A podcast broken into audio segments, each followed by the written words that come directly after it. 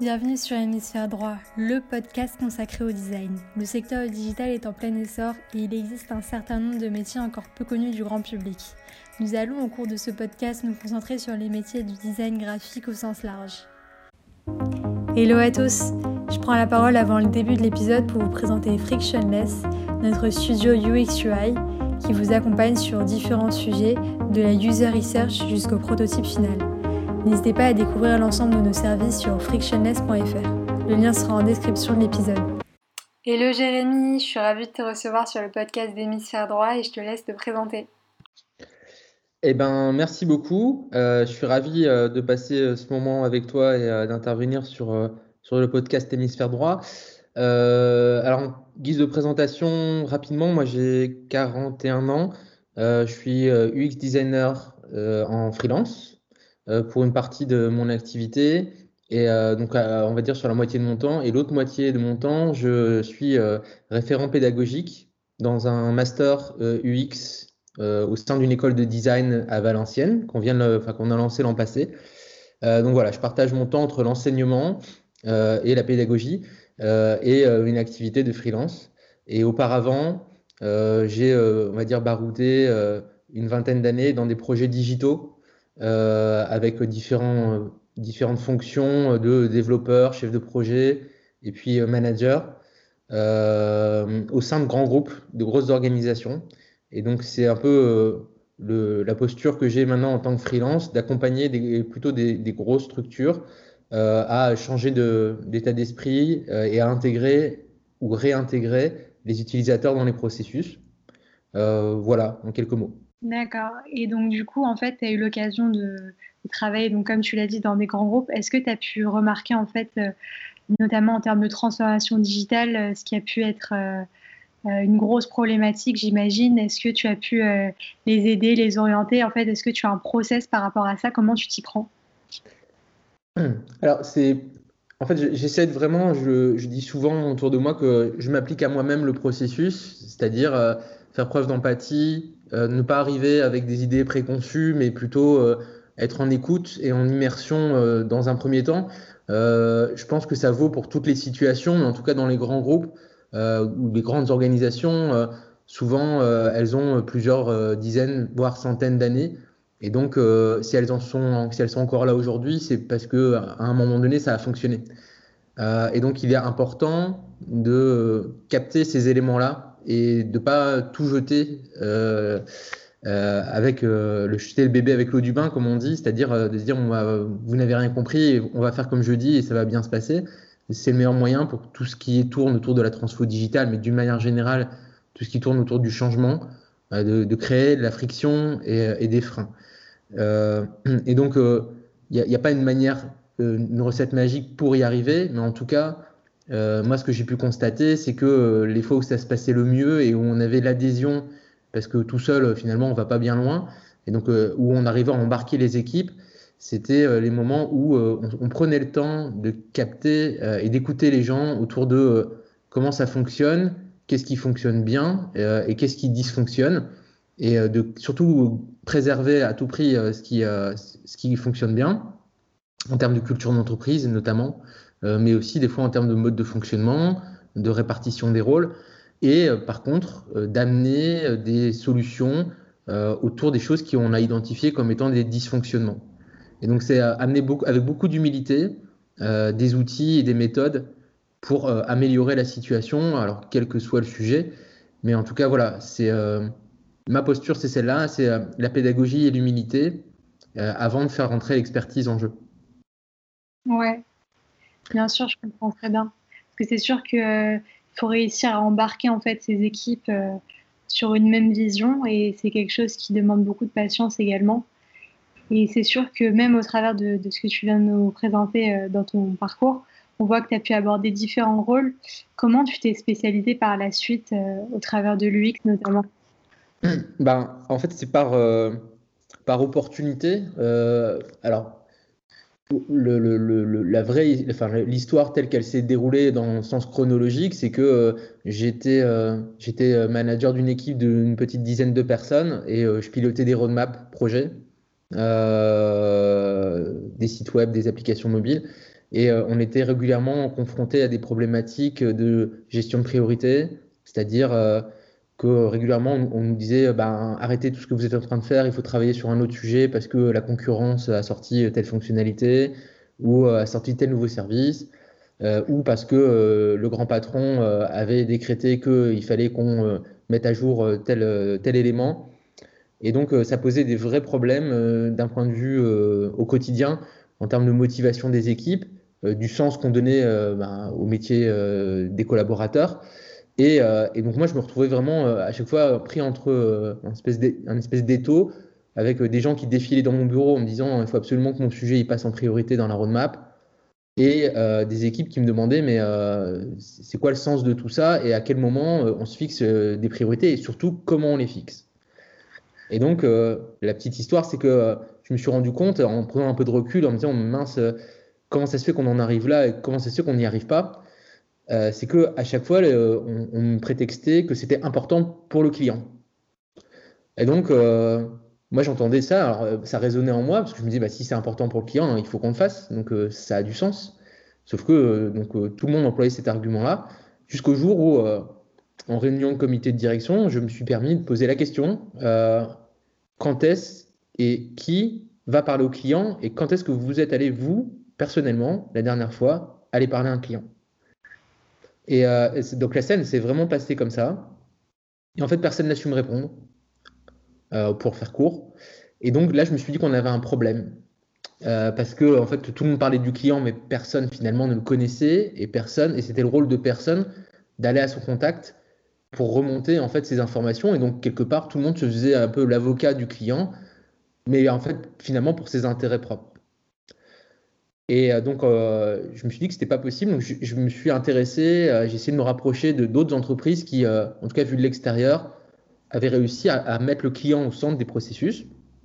Et j'ai discuté avec pas mal de monde, et c'est là que j'ai découvert bah, des métiers comme l'UX, mais aussi l'anthropologie, la sociologie, enfin voilà, des différentes disciplines et des outils et des méthodologies euh, qui permettaient non seulement de remettre le client au centre, mais aussi d'aller plus vite. je pense par exemple au design sprint où bah, en cinq jours, on, réussissait à prototyper quelque chose et à quelque part avoir une proposition de valeur à tester avec des, des utilisateurs.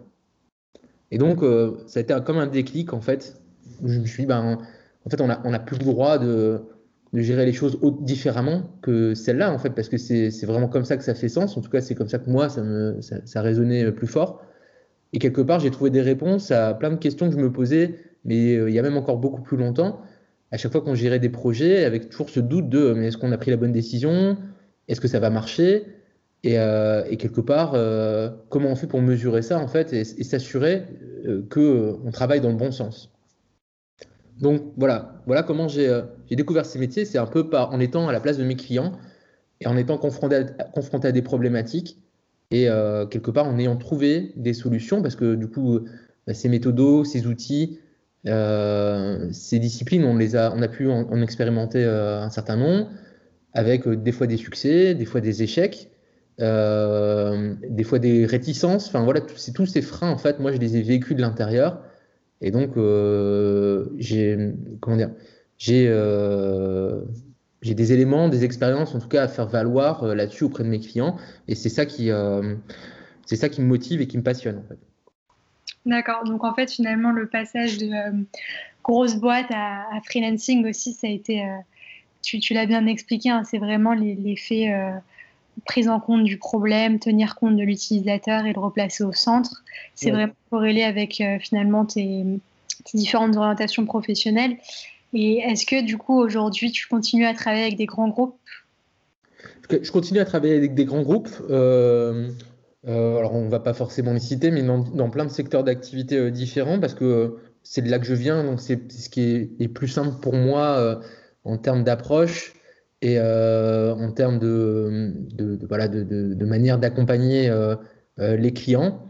et là, plus récemment, j'ai aussi souhaité ben, embarquer sur un projet radicalement différent, puisque là, on est sur une start-up, pour aussi voir bah, quelles étaient les différences, les points communs, parce qu'il y en a, mais il y, a, aussi des différences fondamentales dans l'état d'esprit, la philosophie, et toujours avec cette même posture, hein, quelque part, d'amener amener un regard différent sur la gestion de projet et reconnecter ou connecter avec les utilisateurs, même si sur un lancement de startup, bah, il n'y a pas forcément beaucoup d'utilisateurs au début. Donc, comment on fait dans ces cas-là? Donc, c'est des problématiques qui sont différentes et néanmoins complémentaires. Euh, et euh, c'est hyper intéressant en fait de voir euh, bah, justement sur quoi on peut s'appuyer de commun avec mes expériences passées et des choses que moi j'apprends, parce qu'on apprend justement tous les jours. Et, là, pour le coup, en termes de vélocité, en termes de rapidité de prise de décision, le processus de prise de décision, c'est des choses qui sont radicalement différentes et, quelque part qui, qui challenge pas mal sur la manière de faire, parce que L'avantage du freelancing, c'est que justement, on, peut multiplier comme ça les, euh, les projets, voire les paralléliser. Euh, et l'idée, c'est de ne pas s'ennuyer ou pas retomber dans une routine en mode pilotage un peu automatique.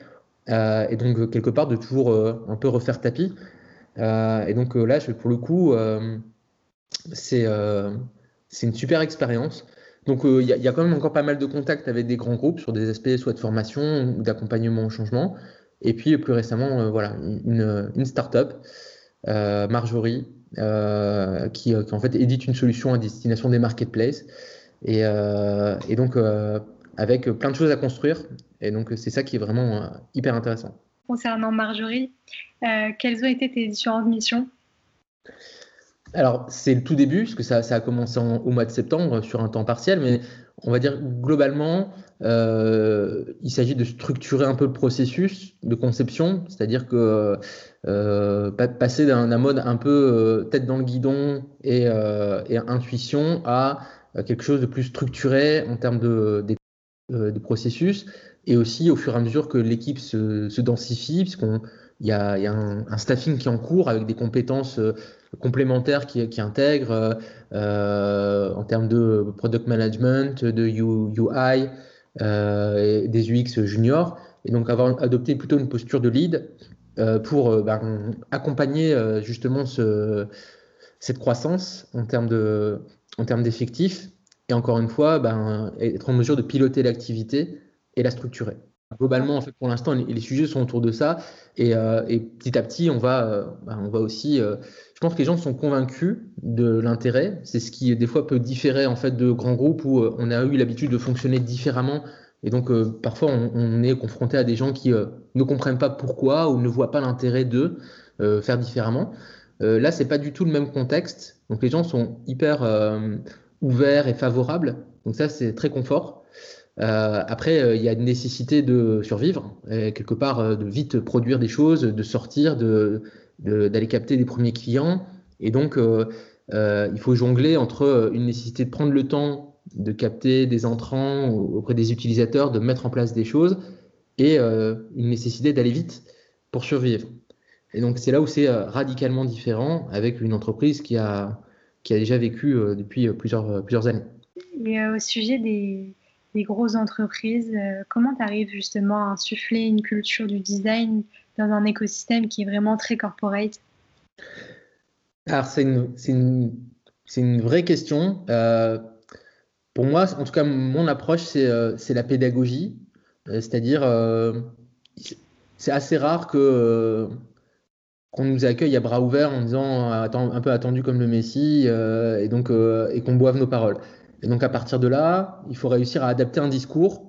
Euh, si on s'adresse euh, à des UX designers ou si on s'adresse à des managers, des middle management ou euh, aux, directeurs, c'est d'être en mesure en fait justement d'adopter le bon discours, les bons arguments pour pouvoir embarquer les gens quelque part qui, qui soient en mesure de suivre et, euh, et, de nous donner aussi des informations qui vont permettre en fait de dire voilà là je pense qu'on fait fausse route euh, ou là ça va peut-être un peu vite il va falloir qu'on ralentisse ou au contraire là on peut peut-être accélérer un peu.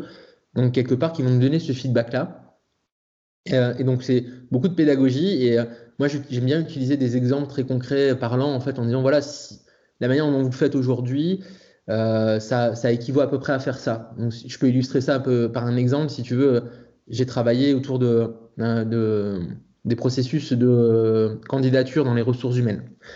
Et donc, pour un peu leur mettre un peu le, nez en fait dans le sujet où on voulait les amener, c'était quelque part de faire le parallèle entre candidater dans une boîte, donc rechercher, rechercher une offre d'emploi, faire acte de candidature en rédigeant sa lettre de motivation, en envoyant son CV et en recevant le mail de confirmation. J'ai fait, on, a établi le parallèle avec un acte d'achat sur Internet. C'est-à-dire, euh, je vais chercher mon produit, euh, je vais euh, entrer dans le tunnel de commande, je vais payer et je vais recevoir un mail de confirmation. la seule différence, c'est que j'aurais dit, bah, vous, quand vous envoyez un mail, vous, au mieux, en fait, vous, remerciez la personne et vous dites, bah, écoute, voilà, si tu n'as pas de nouvelles d'ici trois semaines, considère que ta candidature n'a pas été retenue. Alors que sur Internet, quand je commande sur n'importe, la plupart des sites e-commerce, je vais avoir une information très détaillée sur euh, quand est-ce que va, arriver ma commande. Je peux quasiment avoir un suivi en temps réel de où en est mon colis. Euh, donc j'ai vraiment une visibilité qui est très forte. Et donc, je leur dis, bah, c'est comme si, en fait, euh, si demain vous achetez une machine à laver, imaginez qu'on vous dit, bah, si d'ici trois semaines vous ne l'avez pas reçu, considérez que le colis est perdu. Quoi. C'est à peu près, on est à peu près à ce niveau-là. Donc forcément, ça les fait un peu sourire. Mais comme ça, ça permet en fait déjà de dédramatiser la situation et d'adopter un langage commun et imagé euh, pour euh, dire euh, voilà, là on a posé le sujet et l'idée c'est pas de dire tout ce que vous faites c'est mal et on, va, on, va tout, on va tout balancer, mais plutôt d'essayer de commencer à mettre le doigt sur, voyez, il est possible de faire autrement. Alors on n'a pas la solution parce que bien évidemment, vous n'allez pas pouvoir traiter les, choses de manière unitaire à la main, mais en même temps, les sites e-commerce, ils ne le font pas non plus et ils sont quand même en mesure de donner davantage de visibilité. Donc, est-ce qu'il n'y a pas un, juste milieu à trouver? Et, donc, le fait de, réussir comme ça à, employer des, analogies, euh, c'est-à-dire des, exemples qu'on va trouver dans d'autres secteurs sur lesquels on voit des similitudes, pour mettre le doigt sur des choses qui dysfonctionnent, qui, à notre sens, à, notre, de notre point de vue, sont vraiment euh, euh, pas, pas justes. c'est un bon moyen, en tout cas, de ne pas incriminer les personnes et pas être dans le jugement, mais plutôt dans le constat. Et à partir de là, ça change tout parce qu'on n'est pas dans une posture de consultant qui va euh, dire moi je sais et donc euh, vous allez écouter ce que je vais vous dire, mais plutôt on, fait, on établit un constat ensemble et ensemble on va, on va accoucher de la solution. Et donc c'est aussi de remettre quelque part, donc il y a la pédagogie et après il y a la, responsabilisation qui est de dire euh, c'est pas moi qui vais trouver la solution tout seul, c'est ensemble. Moi j'ai les outils, les méthodologies pour vous aider à accoucher de ces solutions-là. Mais euh, moi, je pourrais jamais me substituer à vos expertises, votre expérience. Et donc, c'est vous en fait qui avez euh, toutes les connaissances nécessaires pour hum, pour amener en fait la solution la plus adaptée au problème qu'on aura identifié, mais avec des outils que je vais vous amener, avec un cadre. Ouais, hyper complet. franchement, c'est un super bon exemple. L'idée de l'analogie, c'est vrai que ça a toujours été euh, super bien abordé en termes de pédagogie. Maintenant, je voulais te demander, donc, est-ce que tu, peux nous parler un peu de, du service design, tout ce qui touche un peu à l'UX euh, en dehors de l'aspect digital en tant que tel? Est-ce que tu as pu l'expérimenter euh, au sein de tes expériences? Oui. Euh, alors, c'est un sujet important parce que moi, depuis le tout début, j'ai cette conviction, pour reprendre bah, la définition de Don Norman, qui a quelque part théorisé un peu le terme du UX et sa définition euh, je suis toujours un peu gêné en fait quand euh, on cantonne l'UX au digital et à l'interface, parce que dans expérience utilisateur, euh, il se passe des choses avant et il se passe des choses après. Et, quand j'ai commencé à m'y intéresser, moi je constatais effectivement que on avait des UX designers qui travaillaient sur le site e-commerce, mais l'expérience de bout en bout, c'est-à-dire les choses qui se passaient avant et les choses qui se passaient après, n'étaient pas au même niveau de travail en fait, au niveau, de conception. Et je comprenais pas en fait que quand j'allais rendre mon produit en magasin que j'avais acheté sur Internet, euh, la personne me regarde avec des yeux tout ronds en ne comprenant pas d'où j'avais, dans quel rayon j'avais été le chercher. Et quand je lui expliquais que je l'avais acheté sur le site Internet, elle m'envoyait du coup à l'autre bout du magasin en disant bah allez voir euh, parce que du coup c'est pas moi qui gère le SAV du site internet euh, pour que vous allez voir au comptoir là-bas et ça je me disais c'est pas possible quoi enfin on peut pas travailler et mettre en avant le fait qu'on travaille vraiment une expérience utilisateur au top sur le digital et, euh, euh, provoquer autant de ruptures dans le monde physique. Donc ce, moi, je, suis vraiment euh, partisan du fait qu'après on l'appelle service design, CX, UX, peu importe. CX, c'est Customer Experience et UX, User Experience. mais à la limite, peu importe le nom. pour moi, en fait, il faut qu'il y ait des gens qui soient garants de comment ça va se passer sur tous les points de contact du parcours, physiques comme digitaux. et donc, pour donner des exemples concrets, j'ai travaillé dans un espace qui hébergeait trois écoles, plus un incubateur, plus des bureaux. Et au départ, euh, euh, ben, on est venu me chercher pour revoir la signalétique parce que les gens n'arrivaient pas bien à se repérer dans l'espace. Et donc, euh, en discutant au niveau du brief, moi, je les ai amenés à, se poser un certain nombre de questions sur le mais qu'est-ce qui a provoqué ce constat? Est-ce que vous avez fait des études? D'où ça vient en fait cette notion de il faut qu'on revoie la signalétique Vous avez déjà la solution. comment vous vous y êtes pris? Et donc, au fur et à mesure, on s'est rendu compte que bah, c'était eux leurs hypothèses, c'était leur ressenti, mais effectivement, ils n'avaient pas pris le temps en fait d'aller voir les utilisateurs. Et donc, on a mené du coup un projet avec une grosse phase d'immersion, et il en est ressorti certes des problématiques d'orientation, mais aussi euh, plein d'autres sujets qui étaient même plus importants que les problématiques d'orientation au sein du bâtiment et qui n'en auraient jamais pu être euh, ressortis sans appliquer une méthode euh, inspirée de l'UX pour, des, pour un projet dans, un espace physique. Je sais pas si, euh, si c'est clair. Ouais, ouais, totalement. Euh, donc voilà, ça c'est un exemple. Et effectivement, c'est des choses qui, euh, qui moi, me, m'intéressent parce que bah, déjà, ça, ça rajoute des cordes à un arc. En fait, ça, ça évite de se, s'enfermer dans, dans, le domaine du digital. et même si à un moment donné, il y a du digital qui intervient, mais il y a forcément des choses qui se passent avant et après. On ne sait jamais full digital. en tout cas, pas à ma connaissance. Et, et pour donner un autre exemple, euh, là, on a donné récemment un webinaire euh, avec un, cabinet d'avocats euh, qui, qui a pris justement ces postures inspirées du design thinking et de l'UX pour quelque part repenser la relation entre les juristes et leurs clients. Et donc, quelque part, par exemple, si je prends un exemple, des CGV sur un site internet que personne ne lit, ou des contrats euh, de vente que personne ne lit parce que écrit tout petit euh, euh, sur, sur un volume de 10, 15, 20 pages. Et de toute façon, même si on prenait le temps de les lire, ben, on n'est pas en mesure de comprendre tous les termes qui sont employés. Et donc, comment l'UX peut aider à mettre le doigt en fait sur des problématiques aujourd'hui sur mais on a un problème si quelqu'un rédige un contrat et qu'on ne comprend pas le contrat et à un moment donné en fait alors soit on peut éduquer les gens mais aussi on peut peut-être aussi faire en sorte de s'en dénaturer euh, le contrat en tant que tel, faire en sorte qu'il soit plus intelligible et plus compréhensible. Et donc, euh, c'est intéressant de voir comment, encore une fois, sorti du digital, cette approche centrée utilisateur permet d'identifier les vraies problématiques, de sortir de euh, on l'a toujours fait comme ça, donc on continue de faire comme ça, et de trouver des solutions adaptées en fonction des contraintes qu'on va avoir aux problématiques des utilisateurs. Et ça, c'est voilà, pour donner un, deuxième exemple en fait de l'UX appliqué euh, à, d'autres domaines que le digital. Ouais, ouais, tout à fait. Et puis comme tu l'as dit, finalement, il faut que ce soit, comme on est dans un environnement qui est maintenant euh, multicanal euh, et on est amené à, voilà, utiliser différents outils pour, pour les mêmes choses. Tu parlais d'une commande ou, ou, ce genre de choses. On est obligé finalement d'interconnecter toutes les plateformes pour que ça, ça puisse créer une expérience qui soit vraiment au top du top. Exactement. Éviter les ruptures, quoi. Ouais. Euh, tu vas bientôt sortir un livre qui s'intitule l'UX Design en pratique avec des astuces. Est-ce que tu peux nous présenter un peu euh, euh, cet ouvrage?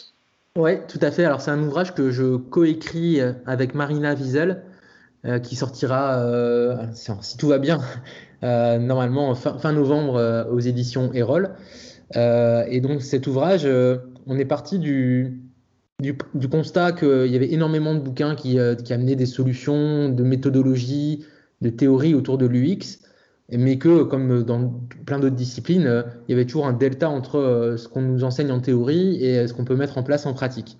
Et pour l'avoir vécu, quand on donne des cours, parce que Marina, elle donne aussi des cours à l'école des Gobelins comme moi, on avait toujours, on, essayait toujours d'amener un discours qui, réduise au maximum le, delta, en fait, la différence entre euh, l'enseignement qu'on donnait et ce qui allait se passer dans la vraie vie, et ce qui nécessite euh, des adaptations, des fois de, méthodologie. On a moins de temps, on a moins de budget, donc on va pas pouvoir se permettre de faire comme on aurait dû faire, mais c'est pas grave, on va quand même essayer de faire les choses proprement. Et donc, euh, partant de ce constat-là, on s'est dit, on aimerait bien amener un regard du terrain euh, sur des situations euh, du quotidien et, amener un éclairage pour, parce que régulièrement, on est sollicité par des UX designers qui démarrent ou même qui sont déjà un peu plus aguerris et qui perdent un peu de motivation parce qu'ils sont confrontés à des problématiques et ils n'arrivent pas à trouver des solutions. Par exemple, des problématiques, encore une fois, de relationnel avec des gens qui ne sont pas convaincus ou qui sont un peu réticents, euh, euh, ou, des managers qui, euh, ne laissent pas le temps en fait, d'aller au contact des utilisateurs ou n'affectent pas le budget pour, pouvoir faire les choses comme il faudrait. Et, et à ça, en fait, ben, arrive une situation de blocage où il y a une demande qui est faite et à chaque fois il y a une réponse qui est négative et donc ça, on s'en sort pas. Et donc ça nous a donné cette idée en fait d'aller interviewer une vingtaine de UX designers, euh, des freelances, des seniors, des juniors, des salariés, et de leur poser la question, euh, voilà, euh, globalement, quelles sont les choses dont ils sont plus fiers, les choses qui leur posent le plus de problème au quotidien. Et on, en a ressorti 34 thématiques.